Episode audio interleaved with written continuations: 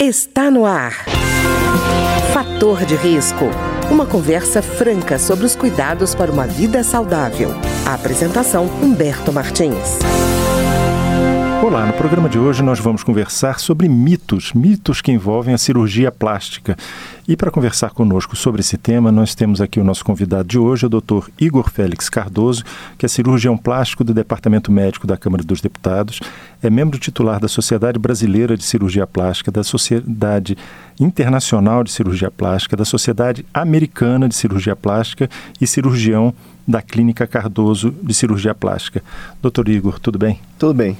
Doutor Igor, mitos é o que não falta em matéria de cirurgia plástica, né? Tem um primeiro é. aqui que eu estou vendo é, que diz o seguinte: quem faz implante de prótese de glúteo não pode mais tomar injeção no bumbum. É verdade ou não? Bom, na verdade, o, o quando você faz, coloca o, o, o, silicone no bumbum, você deve realmente evitar fazer injeção no local, porque a agulha ela pode perfurar a prótese. Então, o ideal é fazer em outros locais. Por exemplo, pode ser feito no músculo deltoide, no braço. Né? Então, deve ser evitado mesmo. Isso é uma verdade. Doutor Igor, com relação à prótese de mama, que o Brasil é um dos campeões mundiais, né? E tem essa história trocar ou não trocar? Quanto tempo trocar? Como é que é isso? Tem que acompanhar? É o seguinte, né? Existe um, um, uma ideia né, que foi é, sacramentada, vamos dizer inicialmente, que a prótese deveria ser trocada sempre de 10 em 10 anos. Mas as próteses atuais, elas não são assim. Elas são o que a gente chama de altamente coesivas. Ou seja, mesmo que essa prótese se rompa, ou que você pegue e fatie essa prótese todinha, ela não vai vazar silicone.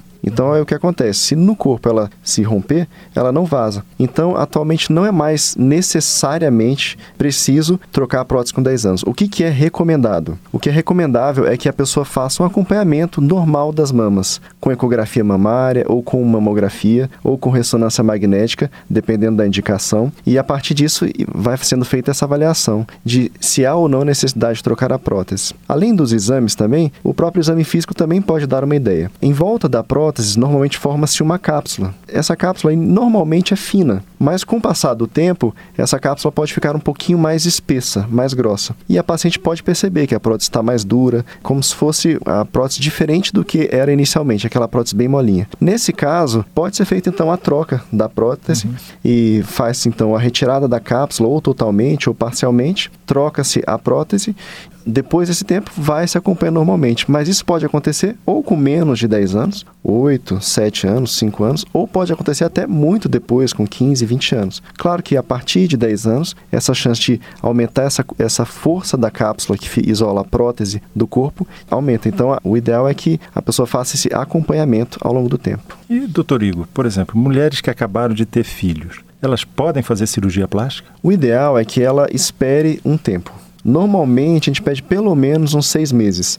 Após a, a, a gestação, quer dizer, e após o parto, a, o corpo da mulher, da mesma maneira que teve uma alteração que durou nove meses, uhum. ela vai demorar um tempo também semelhante para ir retomando ao, ao caminho natural. Então a gente pede para que a mulher aguarde um pouco, pelo menos seis meses, por exemplo, para que o útero vá retornando ao seu, ao seu tamanho normal, uhum. para que a pele que se esticou por exemplo, no abdômen, vá também tendo a sua contração natural, para que a musculatura vá se acomodando novamente. E a partir daí, depois de uns seis meses, é que nós vamos ter uma real ideia de como que a mulher vai estar e o que tem indicação ou não de ser feita. O mesmo vale também para a cirurgia da mama. Em relação à mama, um fator é importante, por exemplo, a amamentação. Então, uhum. qualquer cirurgia na mama, ela só pode ser feita ou deve ser feita, visando a estética, vamos dizer assim, após o término da amamentação. Então, a mulher já deve ter finalizado a amamentação pelo menos um mês ou mais, um tempo maior, de, sem já estar tá mais amamentando, para poder fazer uma cirurgia na mama. Doutor Igor, e agora criança e adolescente? Criança e adolescente pode fazer cirurgia plástica? Diversas vezes a cirurgia plástica é feita em crianças e adolescentes, mas principalmente para os casos reparadores.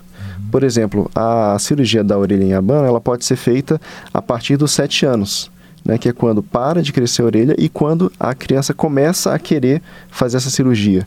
Cirurgia, por exemplo, da fenda palatina, que é o lábio leporino, também é feita em criança, ou em diversos tipos de cirurgias. Em relação às cirurgias estéticas, o ideal é que não seja feito em criança. O ideal é que seja feito já pelo menos após a adolescência. Onde pode-se perceber que a adolescente ou a pessoa ela já tem uma consciência corporal e ela já pode julgar por si própria que ela realmente deseja fazer a cirurgia. Porque nesse período de vida, muitas vezes as pessoas mudam de opinião. Então, uhum. às vezes acontece de alguma coisa incomodar na adolescência, mas após o início da vida adulta, já não incomoda mais. Então, a cirurgia plástica, ela pode ser feita em adolescentes desde que ela já tenha essa maturidade e isso seja percebido tanto na consulta quanto na relação médico-paciente. Mas o ideal é esperar um pouco mais, de preferência já a vida adulta, que ela já vai ter mais segurança para ser feita essa cirurgia. Doutor Igor, outra afirmativa que eu encontrei como mito aí é de que qualquer pessoa pode ser submetida à cirurgia plástica. Não, nem todo mundo pode ser submetido à cirurgia plástica. Antes de fazer uma cirurgia plástica, primeiro ela tem que ter a indicação de fazer uma cirurgia plástica. Muita gente quer fazer uma cirurgia, mas não tem indicação. Às vezes quer melhorar o abdômen, mas o abdômen já está ótimo. Quer fazer alguma outra alteração no corpo, mudança, mas não tem indicação. Mas outro ponto é mais importante, principalmente a relação da saúde e os riscos da cirurgia. Então, uhum. algumas pessoas elas não têm indicação de fazer cirurgia porque na avaliação médica pré-operatória percebe-se que ela tem tem problemas de saúde que contraindicariam a cirurgia plástica estética porque o risco é grande. Então, nem todo mundo que quer pode fazer a cirurgia. E, doutor Igor, sedentarismo, uso de medicamentos interferem na realização e no sucesso da cirurgia plástica? Elas interferem bastante. Então, sempre eu, comento com meus pacientes que a cirurgia plástica é um primeiro passo, mas depois da, da cirurgia, é importante que o paciente ele mantenha fazendo exercícios físicos, cuidando do corpo e da alimentação, e as medicações também. Então, essa é uma das perguntas que, que eu faço no, no, no pré-operatório, né? na, na consulta pré-operatória. Então, quais medicamentos o paciente usa? Alguns medicamentos medicamentos eles, eles contraindicam a cirurgia. Ou então outros medicamentos têm que ser suspensos antes da cirurgia. É o exemplo do, do AS, né, que é o ácido acetil salicílico. Então ele deve ser suspenso dias antes da cirurgia para que possa ser realizada, entre outros medicamentos também. E doutor Igor, cigarro. Cigarro atrapalha na recuperação da cirurgia plástica? Bastante. O cigarro é uma das preocupações nossas com cirurgiões plásticos, né? Porque o, o, o cigarro, com o tempo, ele acaba é, atrapalhando a microcirculação.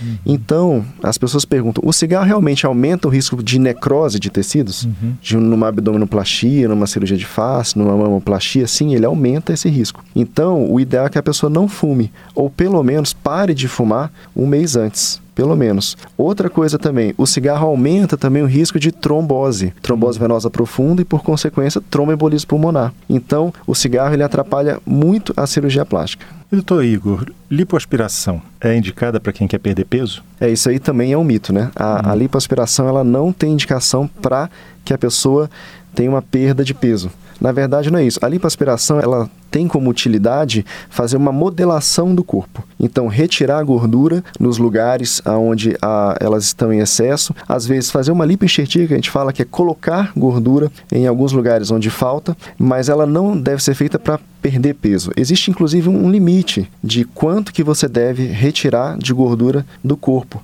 é, relativo ao percentual de peso dela. Então não adianta a pessoa querer emagrecer para com a lipoaspiração. Muitas vezes até a gente recomenda que a pessoa emagreça antes para depois realizar a cirurgia, tanto lipoaspiração como uma abdominoplastia ou uma mamoplastia, porque não é realmente esse o objetivo do procedimento. E doutor Igor, celulite some com lipoaspiração? Não, a celulite ela, ela é um, tem um tratamento diferente da, da lipoaspiração. Aliás, a celulite ela é de difícil tratamento. Mas o principal, o que mais ajuda na, na, na melhora da celulite é a perda de peso. Então, quando a pessoa perde o peso, de uma maneira geral, a celulite tende a melhorar.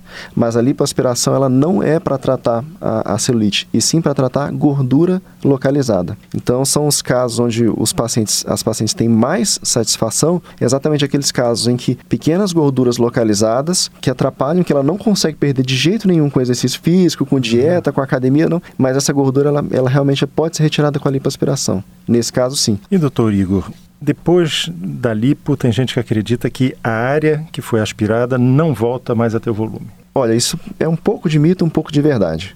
Porque o que acontece é que a área aspirada, quando você aspira o local, você tira células de gordura. Uhum.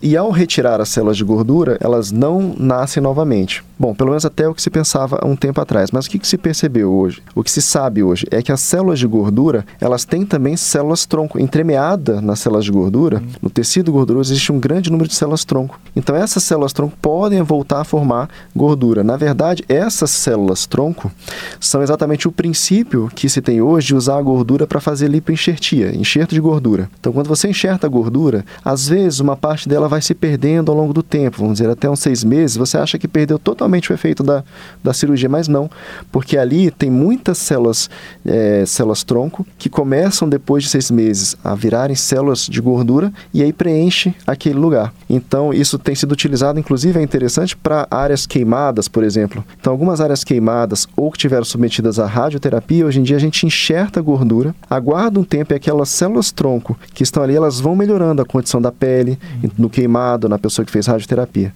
Então, respondendo a sua pergunta, em geral, o formato do corpo ele permanece, porque você tira a gordura localizada. Aquele lugar vai ter sempre menos células de gordura. Mas se a pessoa engordar muito depois, isso estimula, muitas vezes, células tronco de gordura e pode voltar a engordar o local.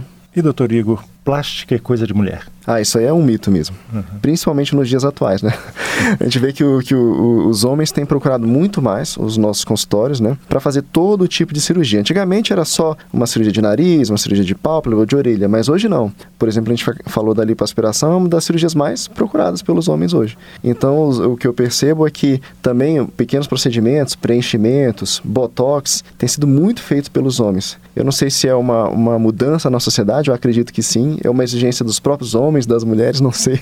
É. Mas realmente muitos homens têm procurado consultório e feito procedimentos estéticos. E doutor Igor, tamanho da cicatriz tem relação apenas com a genética, é isso? Não, o tamanho da cicatriz está relacionado à técnica cirúrgica e à necessidade da paciente. Então, alguns pacientes que vão fazer abdominoplastia, cirurgia da mama, têm necessidade de cicatrizes e o tamanho depende da necessidade de chegar até a, o formato desejado. O tamanho da cicatriz, mas a qualidade da cicatriz tem sim a ver com a genética. Uhum. Então, nós fazemos o que? Fazemos tudo que é possível para melhorar a cicatriz, tanto na técnica cirúrgica no intraoperatório durante a cirurgia, quanto depois os cuidados no pós-operatório. Mas a cicatriz tem uma característica genética e até mesmo de momento de vida. Então tem pessoas que em alguns momentos da vida elas estão cicatrizando pior, outras em outros momentos pode cicatrizar melhor. Tem pessoas que têm uma tendência a ter queloide e aí não tem muito o que fazer. Mas o que a gente faz é o quê? Os cuidados pré-operatórios e pós-operatórios para que seja minimizado ao máximo esse risco. Doutor Igor, é necessário aguardar seis meses para ver o resultado final de uma cirurgia plástica, isso é verdade? Isso é verdade. Esse é o tempo mínimo que nós, cirurgiões plásticos, pedimos para que a paciente aguarde para ver o resultado final da, da, cirurgia. Mas isso não quer dizer que com seis meses já vai ter o resultado final. Geralmente, esse ainda vai havendo modificações até um ano, um ano e meio, dois anos. Algumas cirurgias em especial, por exemplo, a cirurgia do nariz, é uma cirurgia que tem a tendência de se modificando quase sempre melhorando com um, um ano e meio, dois anos. Então, esse tempo de seis meses é o tempo mínimo que nós pedimos para que o paciente aguarde e para que ele tenha, então, o um resultado mais próximo do resultado final. E, doutor Igor, é preciso evitar a exposição solar após a cirurgia. Verdade ou mito? Isso é verdade, em especial na área da cicatriz. Então, a paciente deve evitar a exposição solar, mas principalmente na região da cicatriz, a exposição direta do sol na cicatriz pode fazer mudanças, especialmente pigmentação. Então, ela pode ficar uma cicatriz mais escura e que chame mais atenção. Tá ótimo. Eu queria agradecer então ao Dr. Igor Félix Cardoso que é cirurgião plástico do Departamento Médico da Câmara dos Deputados, é membro titular das Sociedades Brasileira de Cirurgia Plástica, Internacional de Cirurgia Plástica, Americana de Cirurgia Plástica e cirurgião da Clínica Cardoso de Cirurgia Plástica e que conversou conosco hoje sobre os mitos que envolvem a cirurgia plástica. Doutor Igor, muito obrigado. De nada, estou sempre à disposição. O programa de hoje teve trabalhos técnicos de Ricardo Coelho. Se você tem alguma sugestão de tema ou comentário sobre o programa de hoje, basta enviar uma mensagem para o endereço eletrônico programa fator de risco, tudo junto, arroba gmail.com. Até o nosso próximo encontro. Fator de risco Um programa com dicas para melhorar a saúde. Uma produção da Rádio Câmara, transmitida por emissoras parceiras de todo o Brasil.